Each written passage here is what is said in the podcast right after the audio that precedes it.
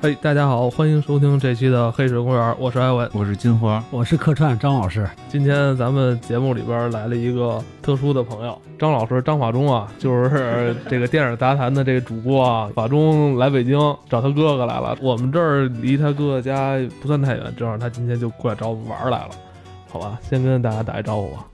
大家好，这个非常高兴能跟黑水公园一块录，见我见着我的偶像，过奖了啊！其实见着法中本人啊，比他的声音要年轻很多，是不是要说一下我有多帅是吧？我觉得听声音啊，觉得应该是一个四五十岁的，其实没有，长得还是很年轻的啊。这个他来了之后，我们一开始也是想到了很多，是不是录一些现在比较流行的美剧啊，比如像侦探啊，比如说《冰与火之歌》啊，比如等等的这些《冰雪暴》啊。但我们今天都不会录，今天要录一个更厉害一点的。嗯，我爱我家，哥哥大爷的那个北京滩，就是风风靡大江南北。听说的就是很多人至少看葛优那集是看进去，包括前两天我看葛优是谁的那个微博是里边，反正有葛优，他又在一个地儿开什么这个类似于发布会，或者说是这么一个。记者见面会似的，就是他特意的要表演这个北京瘫，然后底下一群人都是跟着他一块儿瘫，瘫在沙发上，就是已经好像成了一个宗教似的，就很厉害，很厉害。而且一个夏天都在聊这个事儿，对吧？挺火的，就变成一种弥撒了，你知道吗？就是，但是我觉得现在看起来这个这个剧还是挺好看的。就是我就是因为那葛优瘫嘛，我又看了一遍，我又看了一遍，大概看了有十来集吧，仍然是觉得挺高兴的。不知道是不是？我曾经有过这样的记忆，还是说作为一个新观众也能看到这种跟咱们有一样的体会，很快乐、很欢乐，同时看到那个时代感，就是九十年代那个时代感的，觉得挺有意思的。其实刚先说一下，不光是咱们这个岁数八五之之后的，因为我认识的有的原来我同事八七八八年的小姑娘，就是上班就要听这个，就现在很多有这么一组一种人，就是特别多，就是上班听我爱我家，因为本身能拿能能拿它当相声听嘛。就是在一直在听，反复的听一百多集来回听，就是确实很有意思。我觉得它有意思的主要原因，就像刚才你说的似的，特别贴近我们，这个是很关键的。因为现在有时候我们看到一些新的电视连续剧，我觉得离我特别的遥远，真的是这样，因为我也没有那么一个。爸爸又趁机，然后对吧？突然找我来了，说说你这我是你亲爹对吧？我说你亲爹来，这都是生意对吧？这没有这样的。而我遇到的就是传说，我们家原先那个某些活动之前，我们家还是有点钱的，然后金银首饰都埋在地底下了。就就就是因为我小时候家里边就是告诉我的，埋在了屋里的什么地方，然后我们一直想去刨去嘛，就是小时候都有这种冲动。这电就这有印象特深，有一集嘛，就是。对吧？那个付明说他媳妇儿之前是有个小皮箱的，那么大那么大那么大，然后埋在哪哪哪，然后一家子又去刨，对吧？就是跟我们你感觉特别荒诞，但是真的跟我们贴的特别的近。你们作为这个北京长大的人，可能体会不到，就是在九十年代有那么一段时间，北京这个。就说北京话的，然后讲北京市井的这些电视剧挺多的。有一个就是比，比如说什么《北京人在纽约》，还有这个，还有一个叫《京都京都记事》。哎，对对对，操，《京都记事》《京都记事》就很多。对于我们这些外地人看北京也是不一样的，因为那时候北京对我们来说挺神圣的，知道吧？就是首都嘛，啊，挺神圣的。然后看到北京人好像还跟我们也没有什么太大区别，也是柴米油盐是吧？也是这些东西。作为小孩十七八岁、十八九岁的时候看的就这几个。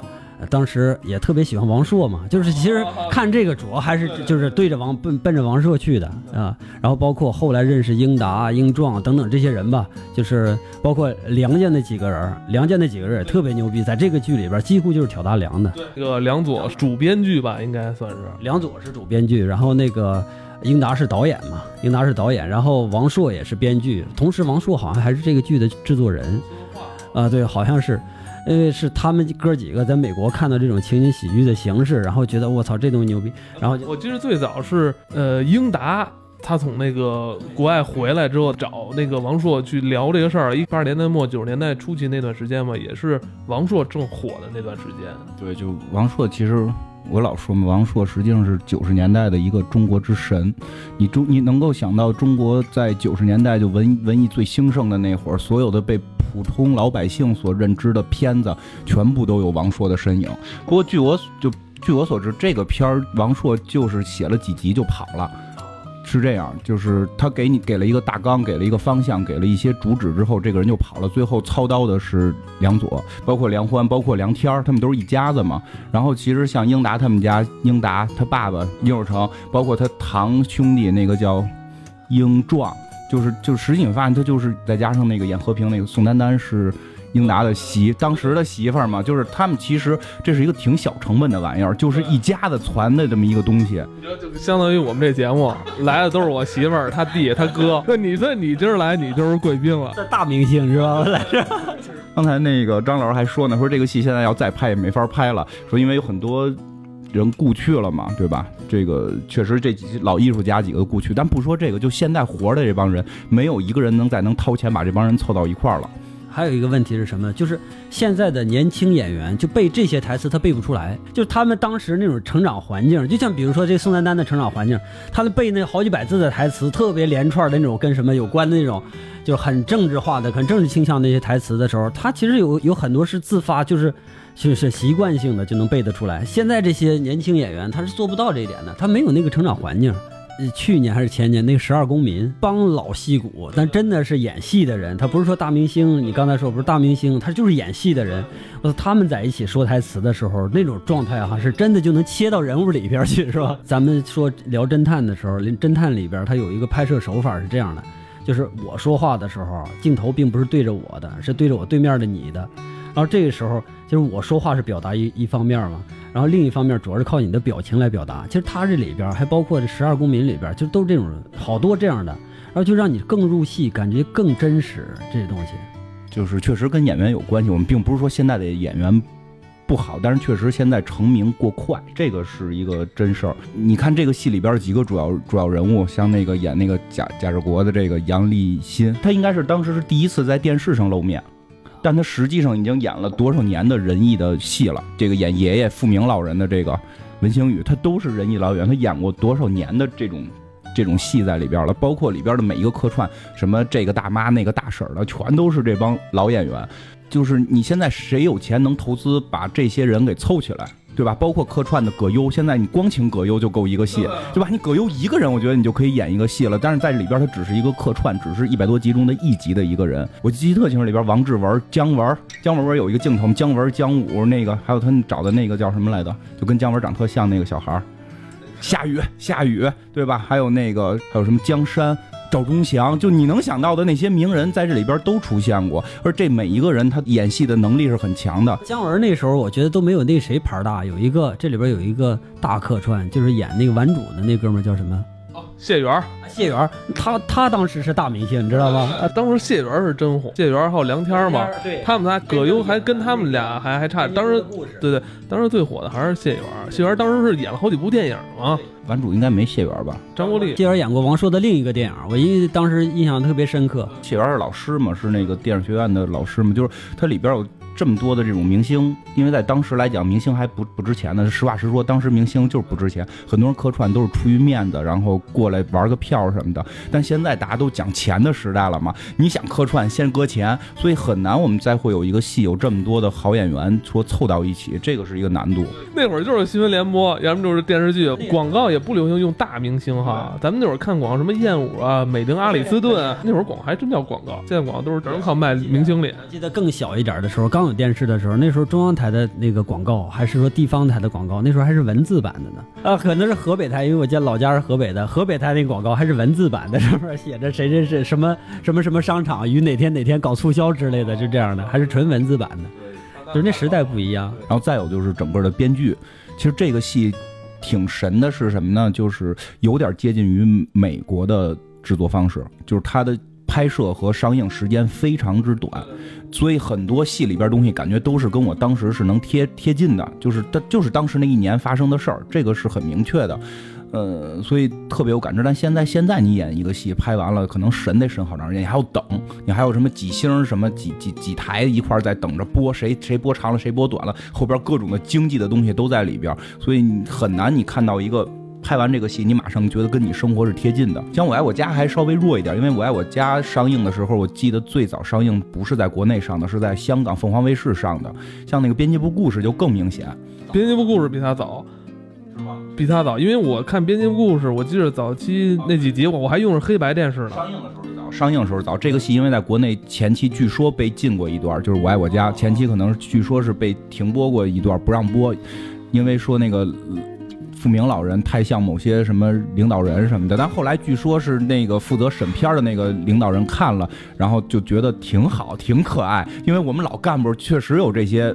毛病有些问题，我们这么一个开放的这种民主的这种政党，应该把这些问题暴露出来，以示你这个让大家看到嘛。因为他并不是坏人，这富明老人演的并不是坏人，他只是有一些小的这个脾气不太好嘛，所以就所以他就是后来同意说这个东西不是负面，这个是很正常的，所以就后来放了，所以可能会比编辑部晚一点。但到底是谁先拍完的，我不太清楚。那编辑部故里故事里边就很明显的，我记得那年有那个小行星撞地球，那集那集叫飞来的星星，飞来的星星，因为。为什么那集是我的科幻启蒙？真的是，我记得就是当时咱们就是在民间就在讨论说有一个星星要撞地球了，讨论了很有才没几个月，然后电视剧里就演了这集。冯小刚来客串，假装一个天文爱好者是吧？还不是还是收听敌电台的吧？对吧？是收听敌电台的，什么收听到美国已经报道了有一个星星要撞着这个中国什么的这种。那会儿专门有一帮就是听短波的爱好者，我住那院子里边，大哥完了就是。叫我过来，说你听听，我收到了。我说收到什么？你听这个有外语。对，是那会儿，那会儿，那会儿还有那会儿还有干扰电台呢。我们家那边有干扰电台，让别人听不见。所以就是说，我爱我家就是很多这种原因东西存在，所以让他现在很难去超越它。包括说实话，就是英达自己后来也没也承认，没有再有一任何一部戏超过我爱我家，因为天时地利人和已经是做不到了。刚才也说到王朔这个神一样的人物参与到这个戏里边，确实让这个戏有了一个不一样的质的飞跃。虽然他可能执笔的很少，他可能执笔的很少，很多是这种思想性的传达。然后最后操刀的是梁左嘛。这个也是我爱我家能成功的一个很核心的原因。其实在这说一下，好多人都不知道王朔到底对于中国九十年代做出了多大的贡献。呃，编辑部故事是王朔的想法，我爱我家是王朔的想法。因为编辑部故事里边，我看过王朔的原著小说里边有过，我跟你不是还聊过吗？有几集是王朔写的，而且王朔写的那集的那个结尾比编辑部故事演的那个结尾更好，只不过由于那个结尾有点悲情，就不好在。电视剧里边去展现，但是那种梗是抓到的很厉害，就讲有一个机器人去他们那块上班，很科幻嘛。那集是那个机器人是李玲玉，王朔那会儿也写了不少这种软科幻东西啊，是不是？是不是这小行星撞击地球是吧？机器人那概念？对啊，对，有啊，有过，还有这种人体自我修炼气功什么的，他都写过，非常厉害。那个还是王朔全集里有的，就是说。他们就发现有一个人练气功，男主人公发现那个女的就练气功，后来那个人越练越怪，后来他就说练的就是说他每天在纸上写同意，说为什么？他说他觉得人能飞，然后能飞呢是你退化了，你必须要控制自己的身体每一个细胞，你让每一个细胞。能够听你的话，你就可以飞起来。那时候你为什么要写同意呢？是因为每个细胞现在在向我的大脑传递信号，问是不是现在我可以可以制造氧气，或者说现在是不是可以进行这个吸收？我要写同意，就是同意他干这件事儿。说开始是器官问他，后来是细胞问他，他就只能画圈，因为细胞太多了，回答不过来。然后最后这个女的疯掉，然后这个男的后来也跟着练，然后就就练练练，就觉得自己真的能飞起来了，然后最后跳楼死。你觉得他这梗其实用的也都挺天马行空的吗？其实应该是幻想小说。对，我们发现好多作家写到最后，对对都都。不写平常事儿了，国外的那些优秀短片，卡尔维诺那些什么东西，哇，都是天马行空的写的。过白你就死是根据王朔两部小说改编的，姜文那《阳光灿烂的日子》，王朔的原著，这些还小众点，就是最大众的那个什么《甲方乙方》，就是贺岁片儿，就爆火的贺岁片儿。王朔的原著《甲方乙方》是顽主续集，王朔的小说里边是分为三集，然后第一集叫顽主，第二集叫什么我忘了，他是把中间一集拿出来，是这个叫甲方乙方。原著是那，包括英达特别逗，我记得就是。甲方乙方上映的时候，然后就没人提王朔，因为好像当时老觉得王朔有点问题嘛，没人提。然后英达特别虎，说方小刚找我拍这戏来，我一看，这不就王朔写的吗？说那台词不用背，我现场就给你背。他不是演那个贾巴顿将将军吗？咔咔，我把台词都背出来了。说那就必须你演了。说确实是这样，包括据说啊，这我不确定，据说那个渴望也跟王朔有关系。渴望实际上也是他的，但他收了，他收了。对，就是说我这个渴望呢，不能完全就太王朔化。当时王朔还出来。说了一句特别吹牛逼的话，就说我要是再使点劲儿，我就怕写出《红楼梦》来。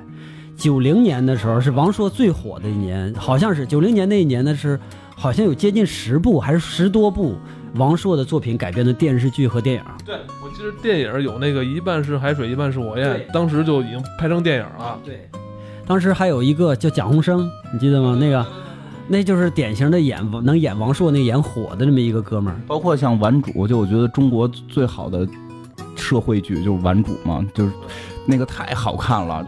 三 T 公司是吧？替人什么？替人排忧，陪替人解难，是不是？替人办。替人搞对象，甲方乙方就是当时不叫那个顽主，他那个小说好像是叫什么？你不是一俗人，好像是。对你千万别把我当人。对对对，是这个。他就把这个改了，后来就好多东西。冯小刚，冯小刚是一直王朔对他的支持是非常大的。到后来，你看冯小刚离开王朔之后拍那几个电影，确实就是受众不是很满意。但是后来又找回王朔，再重新拍这样的电影的时候就好多了。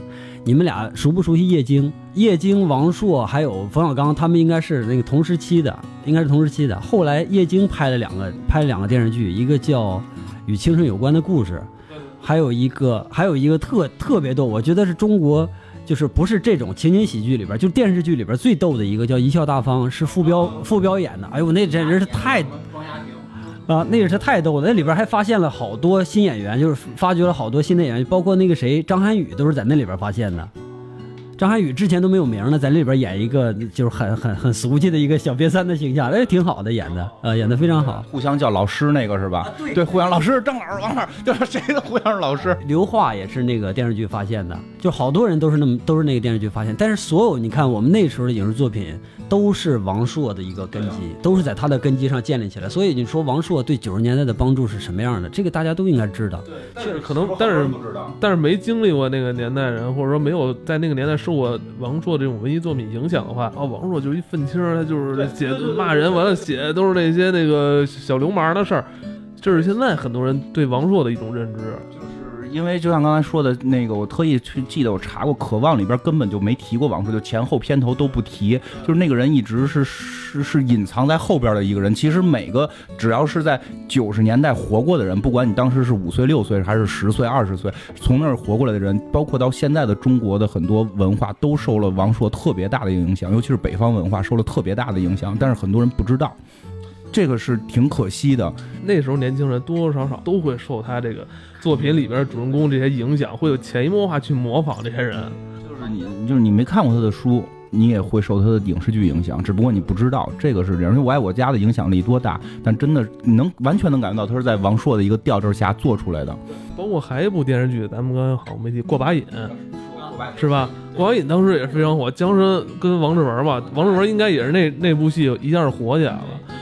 又演了一个叫《呃东边日出西边雨》，不是就王王志文演的，好像和谁许晴还是谁演的，我忘了。基于王朔的这个系统去做的，就是我觉得他这个系统是建立在中国大概有。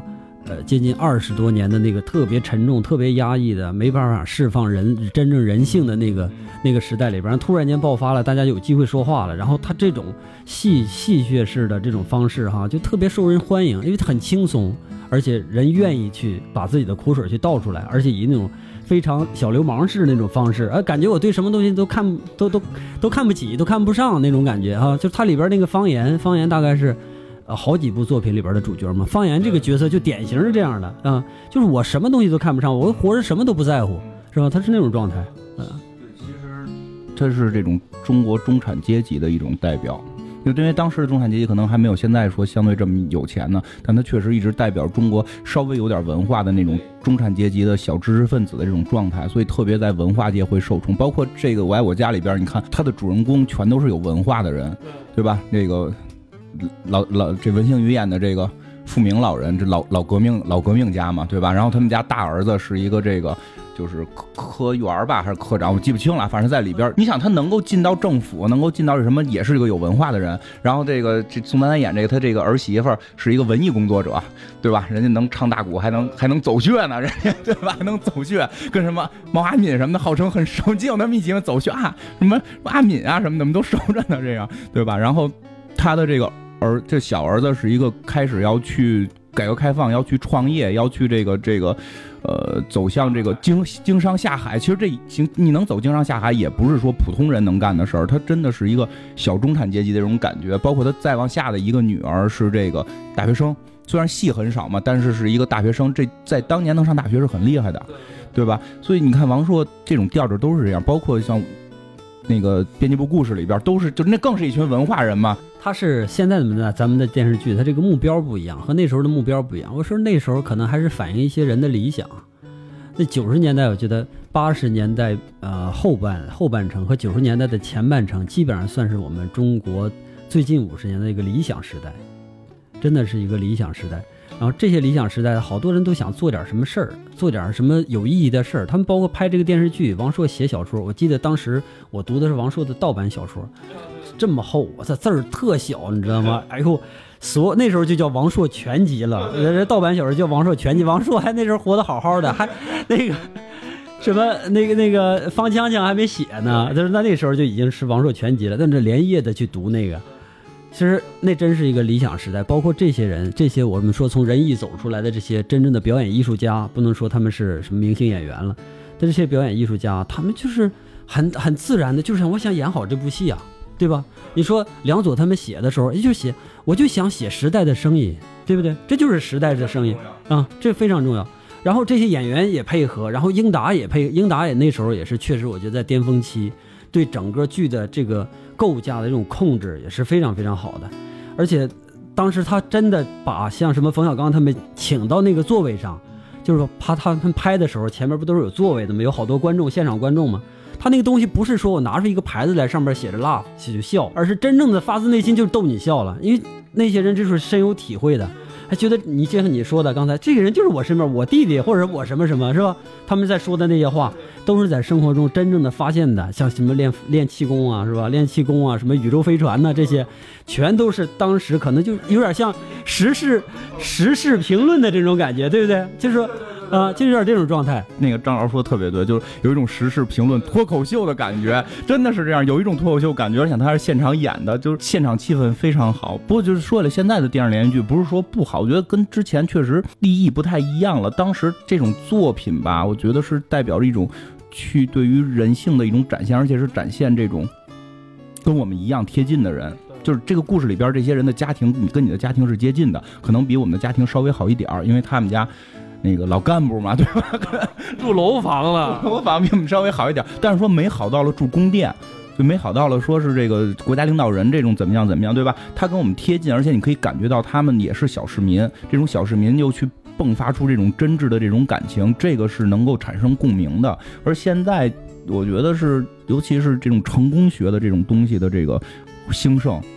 所有人都想成为马云的时候，现在我们看很多电视连续剧都是这类，就是给你弄一个高高在上的，让你觉得那是一个梦，然后你可以去仰望这个梦，就，对对对，这种方式变了，所以看起来的感觉会变。因为现在你也不能说人不好，人小年轻挺爱看的，咱们这些老了已经没有梦想了，对不对？咱们已经老了，咱们没法再幻想了。我爸特有钱，我也幻想不，不是，我现在已经快四十了，我说再幻想我有一亲爹出来说特有钱，那得八十，对不？这多大岁数就扯淡了吗吗？就，但是年轻的小孩还可以幻想，包括他们对于工作的幻想，像咱们已经没法对工作抱以更大的幻想了。对，这还幻想，我昨儿做梦梦见我被那个哪儿，那你也就是换工作，你也没幻想你能再成为 CEO 吧？现在很多东西可能对于小孩也会有影响，但是跟那会儿的整个的调子是不一样的，这个真的有区别。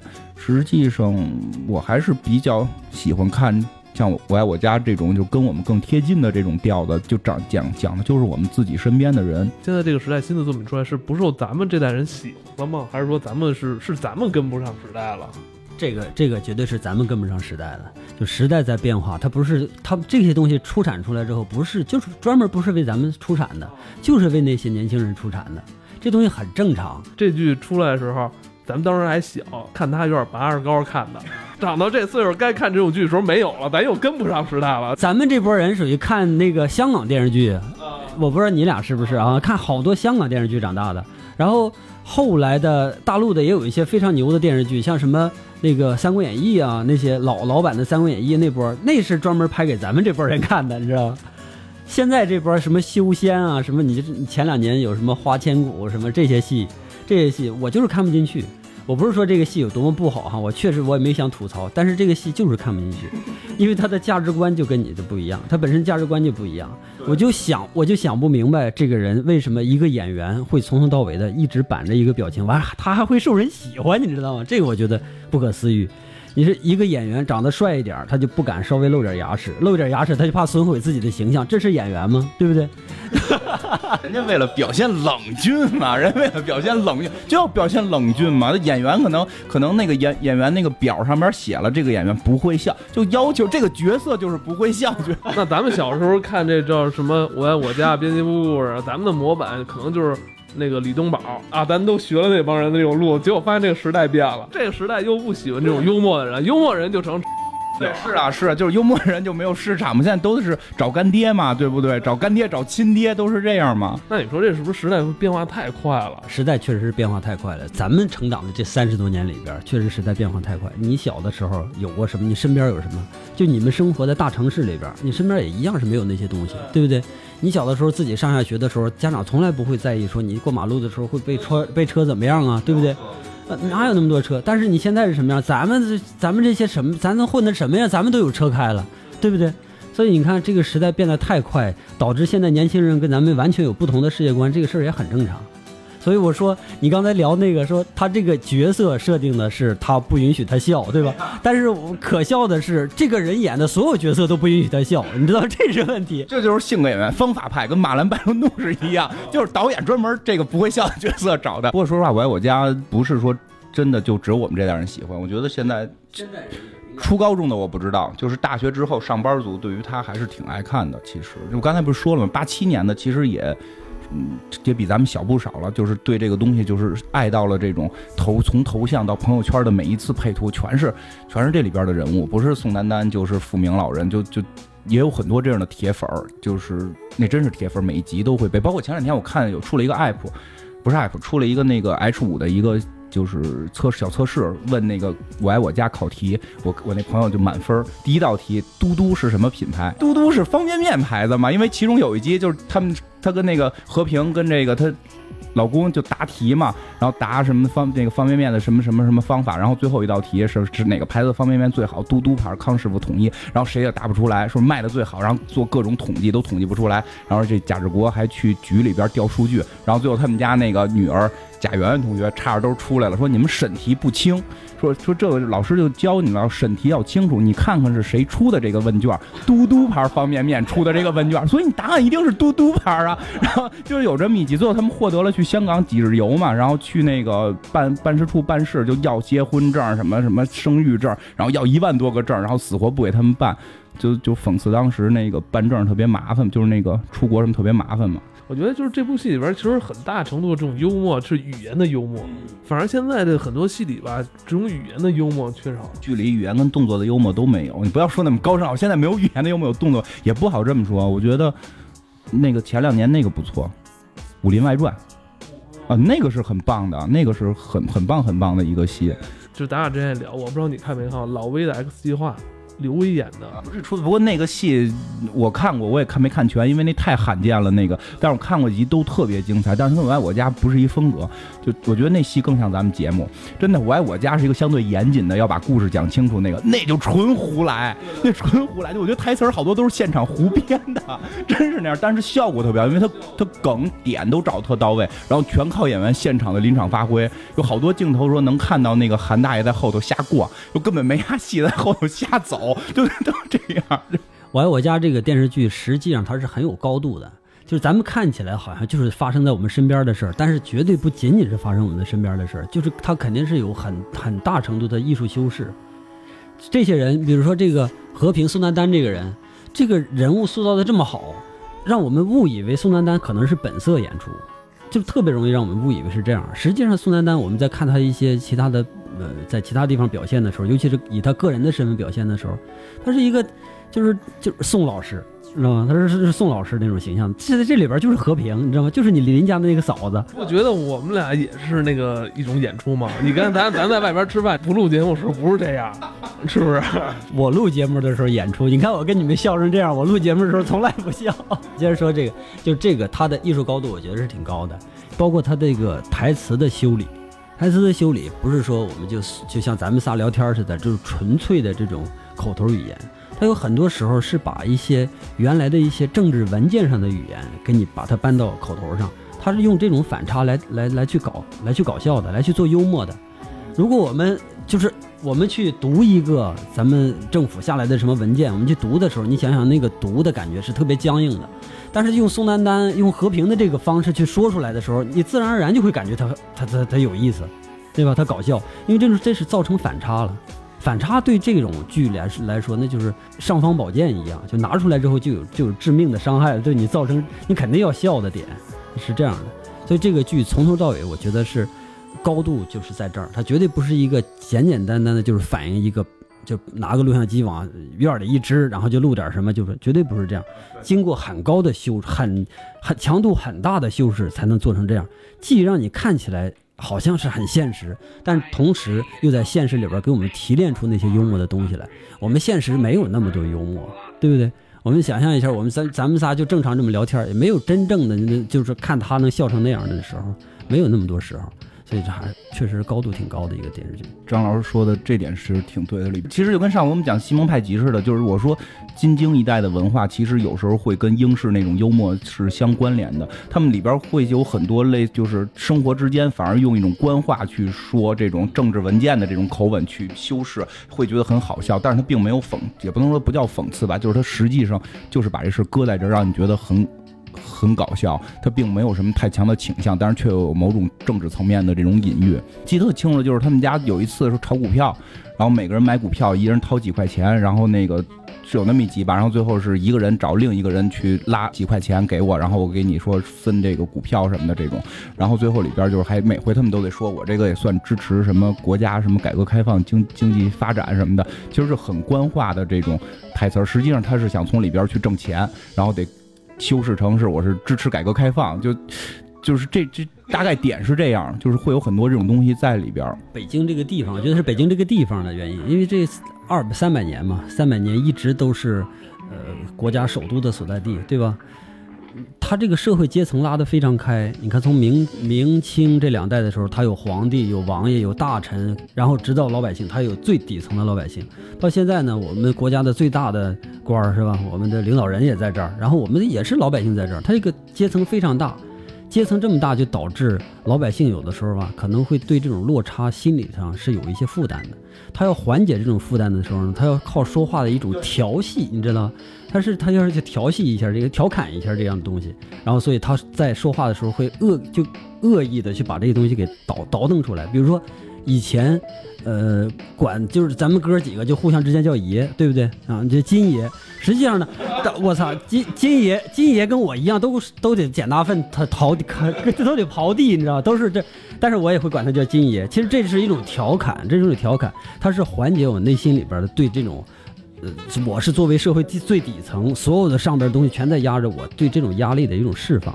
是这样，所以这个这个剧里边，我觉得应该也是有这一些反应。他不姓金，我一直以为金花是叫金华，我操！那这是金花是他的艺名啊，是艺名。别地儿不知道，真的是北京一带的一种特有文化。其实我们有时候开玩笑，经常会用这种国家政策的这种话呀，或者红头文件上的一些话，去套用到我们日常生活中琐碎的事儿上。这是北京人的一种反讽的一种自嘲的一种习惯。我觉得张老师就把我们中间这个心态分析的特别到位，这 确实是是这样。现在这种文化是不是越来越弱？包括网络文化这种这种冲击弱多了哈。这种我觉得《新蒙派奇》那集底下有一个观众的一个听众的一个留言，我说特我觉得说特别对，就是英国的幽默，就因为觉得跟北京很像嘛，就是不管说的没有，就是说的这些跟政治相关的话没有倾向性，只是为了显示我特聪明。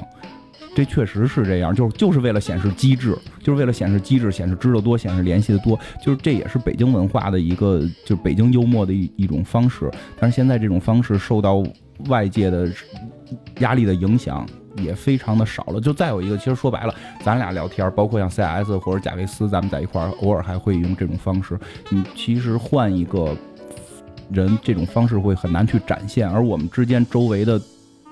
这种文化的人在变少，比如我们院儿里边就我们一家是留下了，剩下的全都不是本地人了。互联网吧，在某些时候让这个社会更加开放，它就让很多呃地区独有的一些东西给冲淡了。比如咱们现在网络上，比如什么一个流行词儿出现了，哦，这整个恨不得就是可能差不多就几天的时间吧，全国人都在说这个东西，那这就是一种形成一种大众的文化。世界逐渐的就把地域文化给消灭掉了，这是肯定的。就是我们预想，呃，太远不能说几百年之后，国家这种形式到底还能不能存在，这都不一定的事儿，是吧？但是。太 想太太想太远了，是吧？但是就是说，你看，像我们说《我爱我家》里边这种典型的北京文化，现在就真的很少了。你是现在很少能拍出一个电视剧来说是这是一个北京地域的电视剧。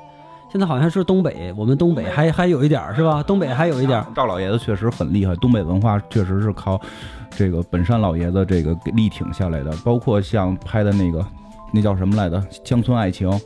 超爱看，而且那会儿他有过一个黑龙江还是辽宁电视台夜里有那个现场版的那个黑龙江台有那夜里现场版情景喜剧版的那个象牙山什么什么玩意儿，那我老看，就是东北文化也很有意思。那宋小宝是在那块儿开始慢慢成名的，真的。但是北京文化确实。也还好，你我觉得你们不用太担心这种文化的消除，因为看就你们社交软件用的少，同城交友，你知道吗？对，同城交友。不过确实是这个文化在变弱，这个是肯定的。但是说实话，你刚才讲那种网络文化，我觉得会有一些无趣，不是同一化的问题，而是大家的快速模仿问题。有一些梗你根本不知道是什么，你就不停的在用这个词儿，这个是我会去觉得。没有意思或者不好玩的地方，就是你用的每一句话，你应该是知道它的出处是什么，它指代的是什么，它是什么意思。你比如说，满处都会贴沙发，沙发这个词儿从哪儿来的？就其实可以说一下，沙发这是一个很淫荡的词儿。但是现在已经被转变了，但是我觉得大家知道一下没毛病。可以讲一下这个，我原来理解是是什么？就比如说我讲东西，好，大家都上我家来，然后有人呢，第一个来的就坐到沙发上了，第二个人呢可能就板凳，第三个人就坐到地板上了。板凳明显根据沙发演变来的，我无法确定啊。首先我无法确定我说的这个是不是真的，但是据说这个，因为我在最早期见到这个词儿，确实是这么见到的，是在色情网站的那个下载上面见到的。第一个人的回帖是我已在沙发上撸管，所以后来就是都会去跟沙发这个词词儿，就是第一个。回帖就是我倚在沙发上，就因为你下那个片儿，唯一的目的就是在沙发上干这件事儿，真的是这样。包括像那个“萝莉”这个词儿，为什么叫萝莉？代表的是什么意思？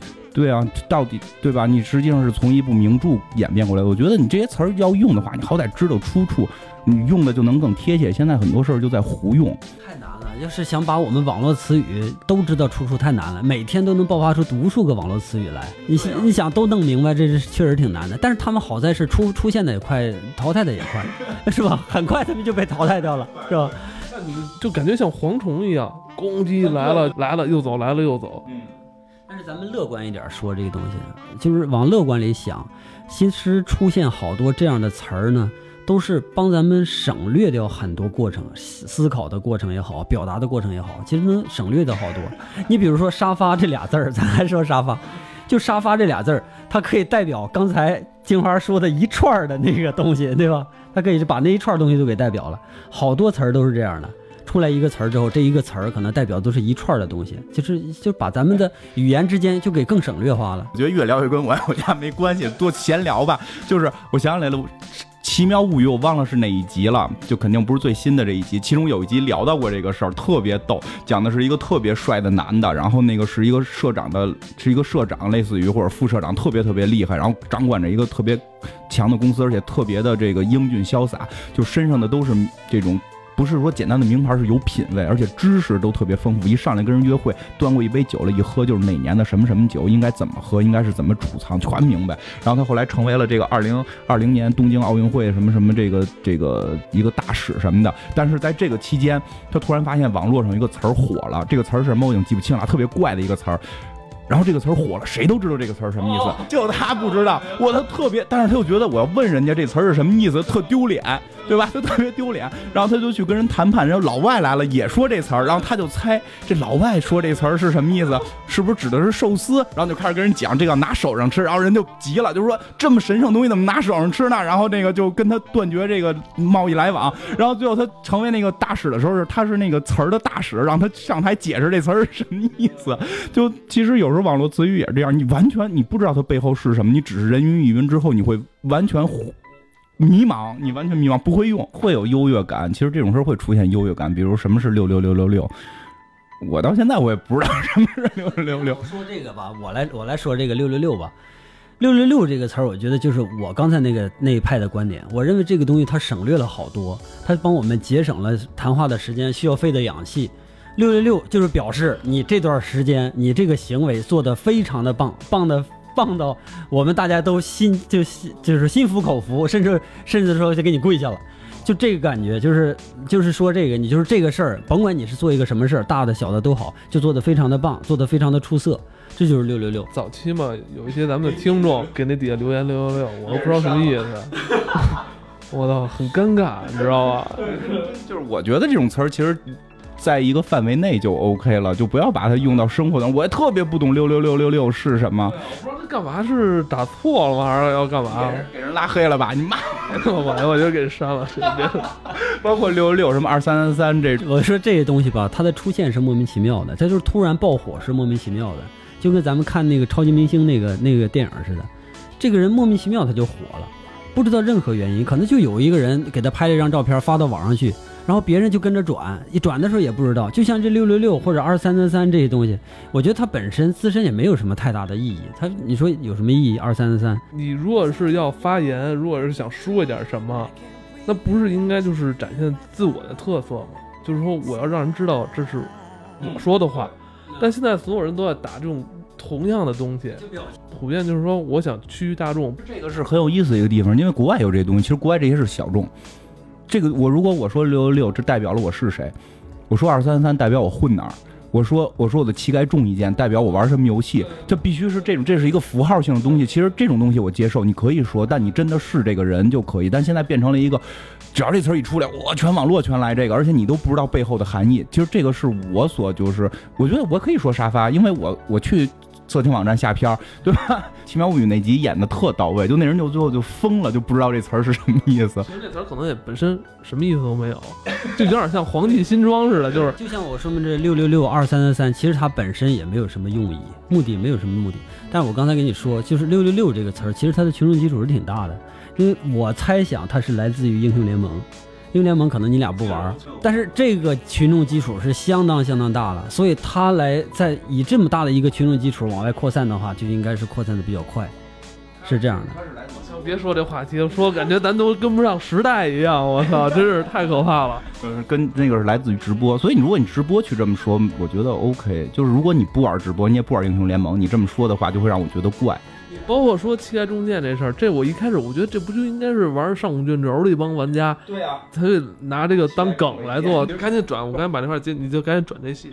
不用不用剪，其实这很有到位，就是我觉得是这个不用剪。其实这个我你会我突然会发现这个东西也是这个戏的一个特点。这个戏里边的任何一个人，你只要把台词儿拿过来，你知道是谁说的。傅明老人说的就是特别官、特别官那种架起来的话，傅明说的话几乎没有咱们之间普通交流的话，没有，所有的话都必须得是一个领导说出来的话，而且拿着架子，喘气的方式都不一样，对不对？就咱们咱们抛开语音这些语调这些问题，就是那个台词你拿来看，能看出哪个话是谁说的。你宋丹丹说的话，一看就是一个这这个走江湖的、唱大鼓的这种人。其实每个人的语言是有他自己自身特色的。像你说膝盖重一件，你只要说这句话，代表了你是一个玩游戏的人，你是玩一个这种还不是玩网络游戏，你是玩那种就是 console 游戏是吧？是这么说吧？玩这种游戏的人，你是代表着。如果你说六六六，代表你是玩英雄联盟的，你是看直播的。但是现在就是我们把整个的文化全部就就是大家为了赶时髦，或者说怕那什么，所有大家都说这个话。很多看很多不看直播的也是也也说六六六，他不玩这种，他都不知道上古卷轴是什么的，他也说膝盖重年，甚至他都不知道这句话后边的意思是什么。所以刚才我说，就是你说这句话是代表着一个含义的，你应该知道后边代表的是什么，因为你才是你一个活人。就这个戏。演的好也是每个人都是活人，因为可能在那个年代也是这样，就是每个人他都是与众不同的。现在太多人就趋于同质化，就是这个词儿我不需要知道，我只要这么说，我只要电梯间不露怯就可以。所以现在你也很难拍出来一个让我觉得这些人的个性是鲜活的，没有，我只能感觉出这些人挣的钱的多与少不一样，他开的车不一样，他拿的包不一样，他穿的衣服不一样，他颜值不一样。就是你看戏里边这些人物全是这样，但是性格你却发现不出变化。也不说性格吧，性格可能还会设定，但是这个文化会没有变化，全是一个文化。我觉得有时候也不能赖编剧，是因为现在很多人都活成这样了，都活成了是一个套路。这个反了，人活成什么样啊？肯定是文艺在前边，一个错误的文艺导向，然后会，哎，真的这是一个错误的文艺导向，会导致人们往一个方向去生活，而不是人们先往那个方向去生活，人文艺导向再去往那边去。文艺总是要优先于大众，先觉醒的。但我觉得现在的这种文艺作品就有点在趋于去迎合大众。他在迎合大众的目的是为了掏大众的钱。你要想到，还有一部分人不去迎合大众，人人我不是为了掏你的钱，我是为了下一个时代而生的，肯定有啊。制作一些，你比如说做电影的，你说贾樟柯吧，贾樟柯看起来是陈旧的东西，但实际上贾樟柯是下一步的东西。贾樟柯在其实，在运算下一步的中国，他渴望在中国往一个更开放化的一个方式上去走，所以他在他表现的时候，表现现在的人们那种困苦、那种困惑、那种犹豫彷徨，对吧？实实际上他是在想，渴望在往下一往下一个方向走的。像贾樟柯这样的人，有贾樟柯是出名了，不出名的人还有的是，他们都在做这个工作。在现有的大潮当中，你很难存活，就只能这么说。你在现有大确实他是很难存活，但是以咱们也需要这样的人，一定是需要一个活在时代之前的人，需要这样的。需要一个不打六六六二三三的对的，需要打七七七的，知道吧？呃 但是我觉得这期节目咱们做起来还是有点意义的。呃，可能对一些你们的那些年轻一点的听众来说，听起来比较陌生，但是他们也需要了解，就在十年前咱们的生活方式是什么样的，对吧？他了解历史，了解十年前，其实也方便知道他十年之后是什么样的。他作为一个接近四十岁的人，他是什么样的，对不对？嗯，我觉得这个还有意。不好说。我说再过十年，可能网络这个文化风向又变了。我觉得是这样啊，反正既然都说到这儿了，就是咱们可能有好多更年轻一点的观众，就是我只表达一个观点，就是你可以喜欢世界上的任何东西，你也可以去说沙发，也可以去说六六六，都无所谓。但是，作为一个我觉得相对有文化的人，我指的文化并不是非要去背古诗，你也可以去看直播，那也叫一种文化。但你一定要了解你所背后喜欢的东西是什么，因为我真的特别记得特别清楚，有一个。原来咱们有一个同事，每天穿着一个人脸的衣服。我我我上来就开始攀讲说你你也喜欢弹吉他吗？我不听，我都听那个就是凤凰传奇。然后我说那你为什么穿着一个吉他大师的脸？我不认识他，就他穿的是那个吉米叫什么吉米亨德里克斯对吉米亨德里克斯，他形象不是很火吗？穿这个真的这个会让我觉得就是很不爽的一点，就是你的文化没有了，就是你要穿的那件衣服上的那个形象，你至少知道是谁？真的是这样，你使杯子上画的画，你知道是？包括那个鲍勃·马利嘛，啊，对前几年那个火的时候，哎呦，那个鲍勃·马利的东西，包括他的那个装束，什么脏辫儿，还有那些呃，说脏辫儿那都是基本上有懂的人了啊。就是他的那些衣服、服饰啊，那种形象，大多数群众他就应该是这样的，他就应该是盲从的。我根本就不知道这东西是什么，但是我就是觉得他那个状态好，那个状态要优于我的状态，或者比我领先一点，我就要去，因为我不可能活出你。我们和别人接接触的时候，我们也不可能把完全真实的我自己表露出来，而是要表露出一个比自己更好一点的自己，对不对？所以他在穿衣服的时候，他肯定不能穿凤凰传奇，因为凤凰传奇，因为因为他就是凤凰传奇，你知道吗？所以他要。我觉得你说的这类人是有追求的，他肯定到最后他是真的喜欢这种文化，他会喜欢上的。这个没问题。对，我觉得这是没问题你说他喜欢那个这个亨德里克斯也好啊，喜欢什么鲍勃马力也好，他喜欢这个东西之后，他一开始是陌生的，可能慢慢的他真就一点点的去往那个方向去走呢，他有这个可能。你说的这种情况就是好的，就是我们愿意看到的。但现在大部分人不是这样，是今天穿的是亨德里克斯，明天穿的是宝马力，还告诉你这俩是一个人。这这个这个是现在最常见的。第三天穿的是这个威尔史密斯，对，这仨是都是一个人。现在这是可怕的地方。我觉得你喜欢这个人，我你我我就是觉得这个人帅，然后我也不知道为什么他带弄出一大脏辫，对吧？我就觉得他帅，我不知道，然后我天天穿。您好歹百度一下这是谁？哦，这个是一唱歌的，什么叫雷鬼乐？他做了什么贡献？然后他为世界和平做了多大的努力？他唱的歌是什么样？你慢慢去喜欢进去，这个都 OK。其实有时候为什么特别喜欢玩魔兽呢？就魔兽会很厉害的是形成了一个独立文化。真这个是真的，就是包括去看魔兽电影的人都会穿这种衣服，它真的形成一个独立文化。包括你在 NGA，NGA 那个论坛很厉害，你想随便注册都不行，你都不许随便注册，它是一个半封闭式的。虽然后来也相对开放了吧，我就想以后把咱们节目也弄成半封闭的。如果不喜欢这种文化，我就不想让他听。我们不是说让全世界人都听我们对吧？就是喜欢的人我们在一起聊聊天，因为所以 NGA 那一套我就会觉得比较好，我们会在里边聊一些我们的话题，但我们这种话题不会带出去，我不会上大街跟人说你是一个兵法嘛，对吧？你跟神经病似的，对吧？我只是在我圈子里边这么去聊天，我去刷个血色，对吧？就是我跟我朋友有时候会聊天，举例会聊你现在这个干这些活，相当于刷斯坦索姆，但我不会跟一个不玩魔兽的人讲什么叫刷斯坦索姆。就是这是一种文文化，就是我给大家的提议就是这样，你喜欢这个东西去喜欢，去知道背后的意义。也快结束了是吧？呃，那个感谢这哥俩邀请吧，啊，咱们在一块录，还在还在录一集，这还录呢，我操！以后肯定还咱们录的机会肯定还挺多的啊。然后那个主要是想借用你们这大腿节目，然后给我做一下宣传是吧？啊，希望大伙儿呢到我节目也去听一听。你现在节目只在喜马拉雅发吗？呃，对，我现在只在喜马拉雅发，但我想今天你给我提完之后，我想去网易云音乐做一个音乐节目。这个喜马拉雅做不了，就是版权问题嘛，做不了，可能去那里边做个音乐节目。其实也希望大家来多关注一下张法中老师在喜马拉雅电影板块他的一档节目《电影杂谈》，杂是砸核桃砸是吧？砸核桃的砸。我本来是电影杂谈，我也没想起那么怪，然后后来我一发现，哎，你们那底下也叫什么影视杂谈，我不行，这玩意儿咱有点有点区别，完了我就把那改成那个砸了。但是好在吧，我想，呃，还是反映一点自己的立场吧，用这个字儿啊，行吧，那咱们下期再见。嗯，拜拜。拜拜拜拜。